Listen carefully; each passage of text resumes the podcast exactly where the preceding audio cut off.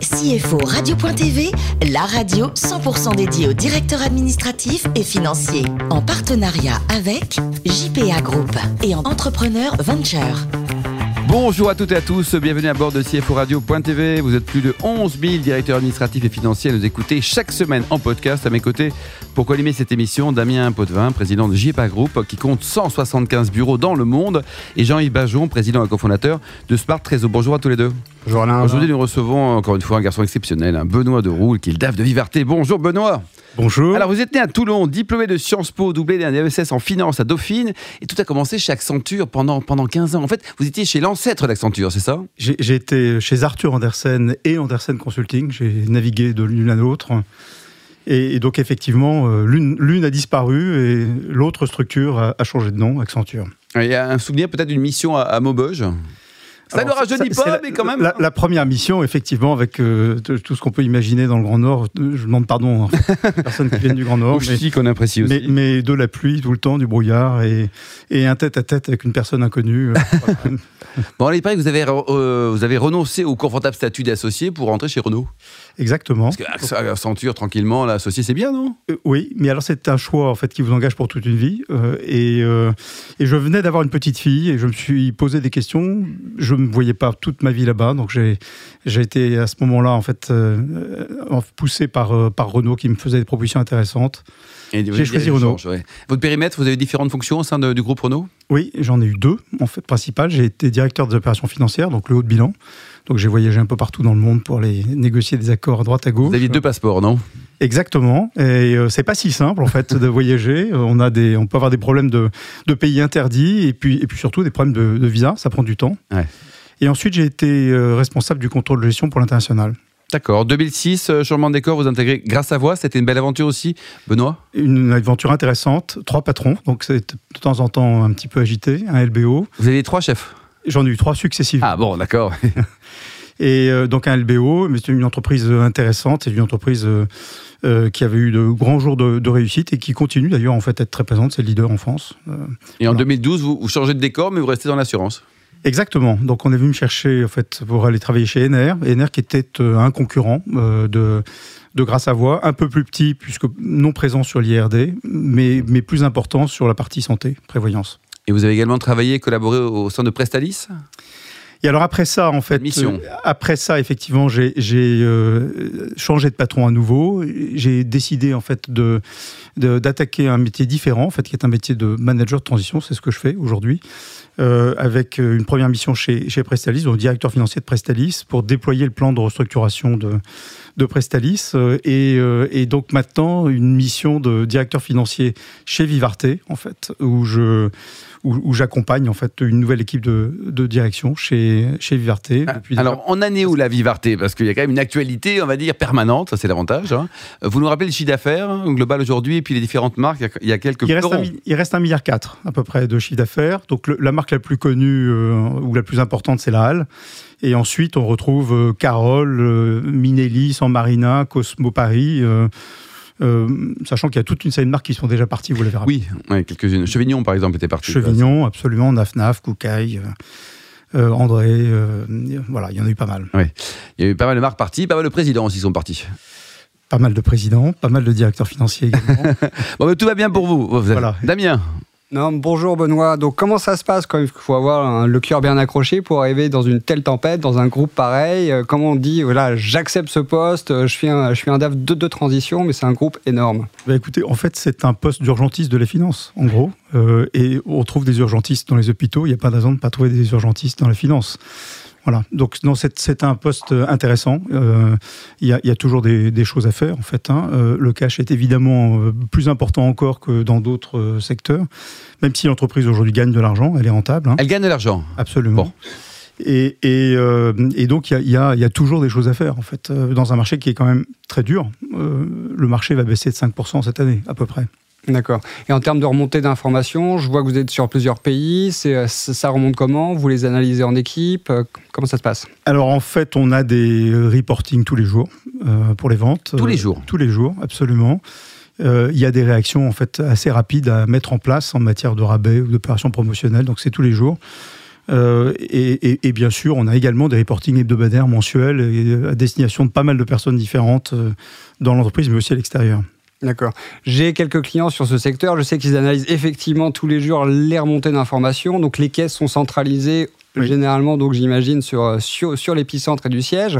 Donc est-ce que vous faites aussi des analyses en fonction de la météo et ce genre de choses ou pas? Alors c'est simple en fait quand la météo, euh, quand il fait beau, euh, on est tous contents en fait, hein, et, quand il fait mauvais, euh, tout le monde fait grise mine? Donc ça ne change pas. En fait, on a la même opinion que, que le français moyen. Il nous faut du soleil pour que les comptes soient, soient beaux. D'accord. En termes de normes comptables, qu'est-ce que vous utilisez? Vous êtes sur des normes IFRS ou vraiment sur des normes locales? Non, nous sommes en normes françaises avec quelques, de temps en temps, d'inspiration IFRS, mais ce sont des normes françaises. D'accord. Il y a beaucoup de magasins. Quel, euh, quel processus de détection des fraudes était déjà en place ou vous avez mis en place? Alors en fait, il y a, il y a effectivement euh, d'abord des contrôles de caisse euh, en fait, régulièrement. Il y a un service euh, d'audit interne euh, également qui intervient euh, et nous sommes en train de travailler sur un programme de self-assessment pour couvrir plus largement les, magasins dans ce domaine, notamment, mais pas que dans ce domaine. il y a des sujets réglementaires, il y a des sujets de sécurité, il y a toute une série de choses qu'on doit suivre. D'accord. La gestion des stocks, ça vous parle, j'imagine? Oh là là, ça vous parle. Quand le marché fait moins 5%, la gestion du stock est essentielle. Et nous avons des stocks qui sont en baisse de 40 millions là, cette année par rapport à l'année dernière. Donc, donc euh, pour le moment, c'est quelque chose qui fonctionne bien.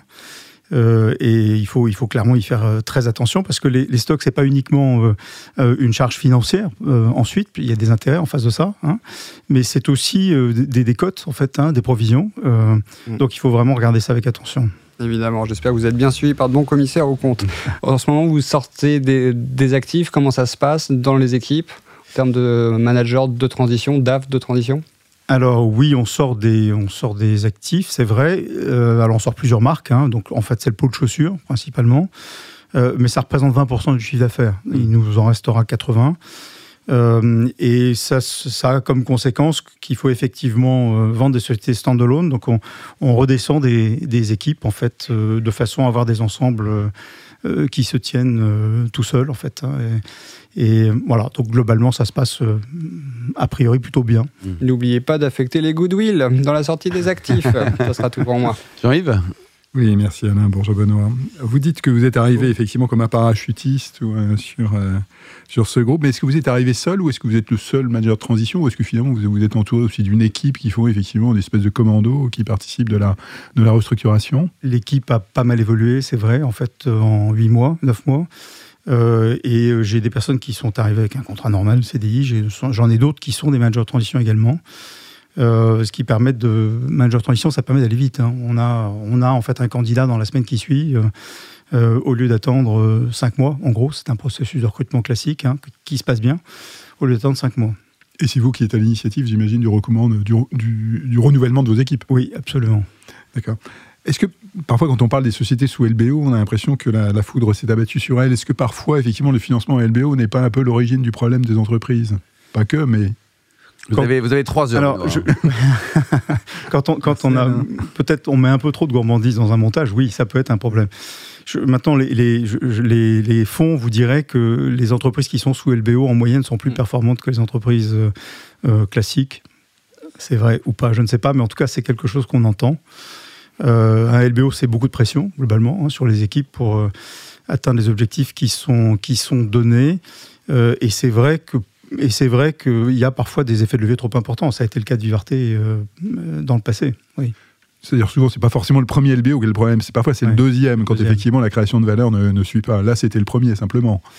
C'est vrai. Mais ce qui s'est passé, c'est que le marché s'est inversé complètement. Euh, je, peux être non coupable, hein, j'étais pas là. Mais, mais, mais le marché s'est inversé. Et quand vous avez un marché qui baisse de 3, 4, 5 l'an, c'est pas simple de donner les, les résultats attendus.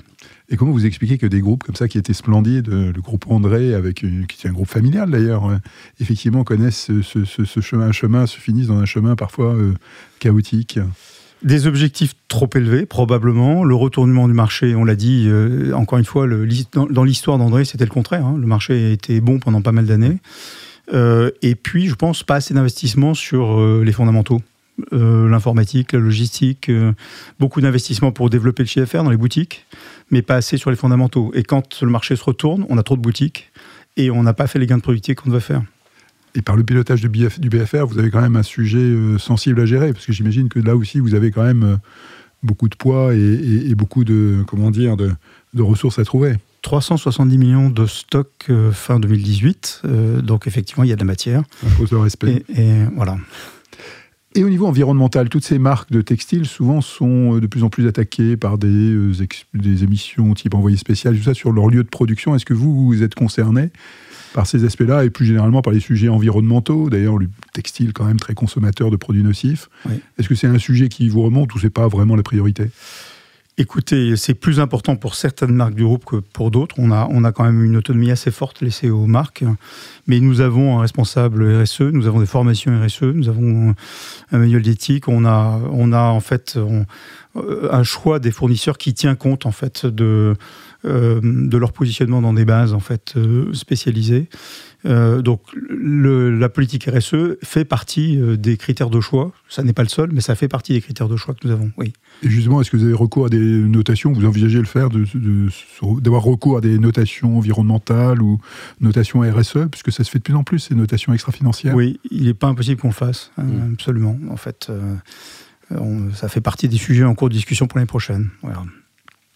Benoît, euh, le, plus beau métier du monde, c'est quoi? C'est DAF, garde forestier ou gilet jaune?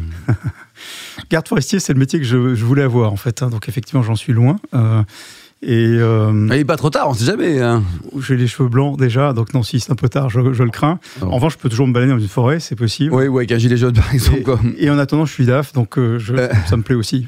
Il paraît que vous avez suivi des cours d'onologie à une période? Oui, avec Philippe Forbrac, donc le- il y a déjà quelques années, mais j'en garde un souvenir euh, ému. Vous avez des régions favorites? Et moi, j'aime beaucoup, j'aime beaucoup en fait la vallée du Rhône, Euh, la vallée du Rhône, euh, et puis euh, et puis le Languedoc-Roussillon qui, qui Il y avait un chaleureux, quoi, hein, un longtemps. Hein, c'est- Ouais, exact. Côté cuisine, il paraît que vous êtes champion olympique de la préparation du filet de porc en croûte façon basquaise. Voilà, bah écoutez, vous avez tout dit. Donc le, le- Vous nous invitez quand tous les trois là Parce que ça donne très envie. Ça, c'est...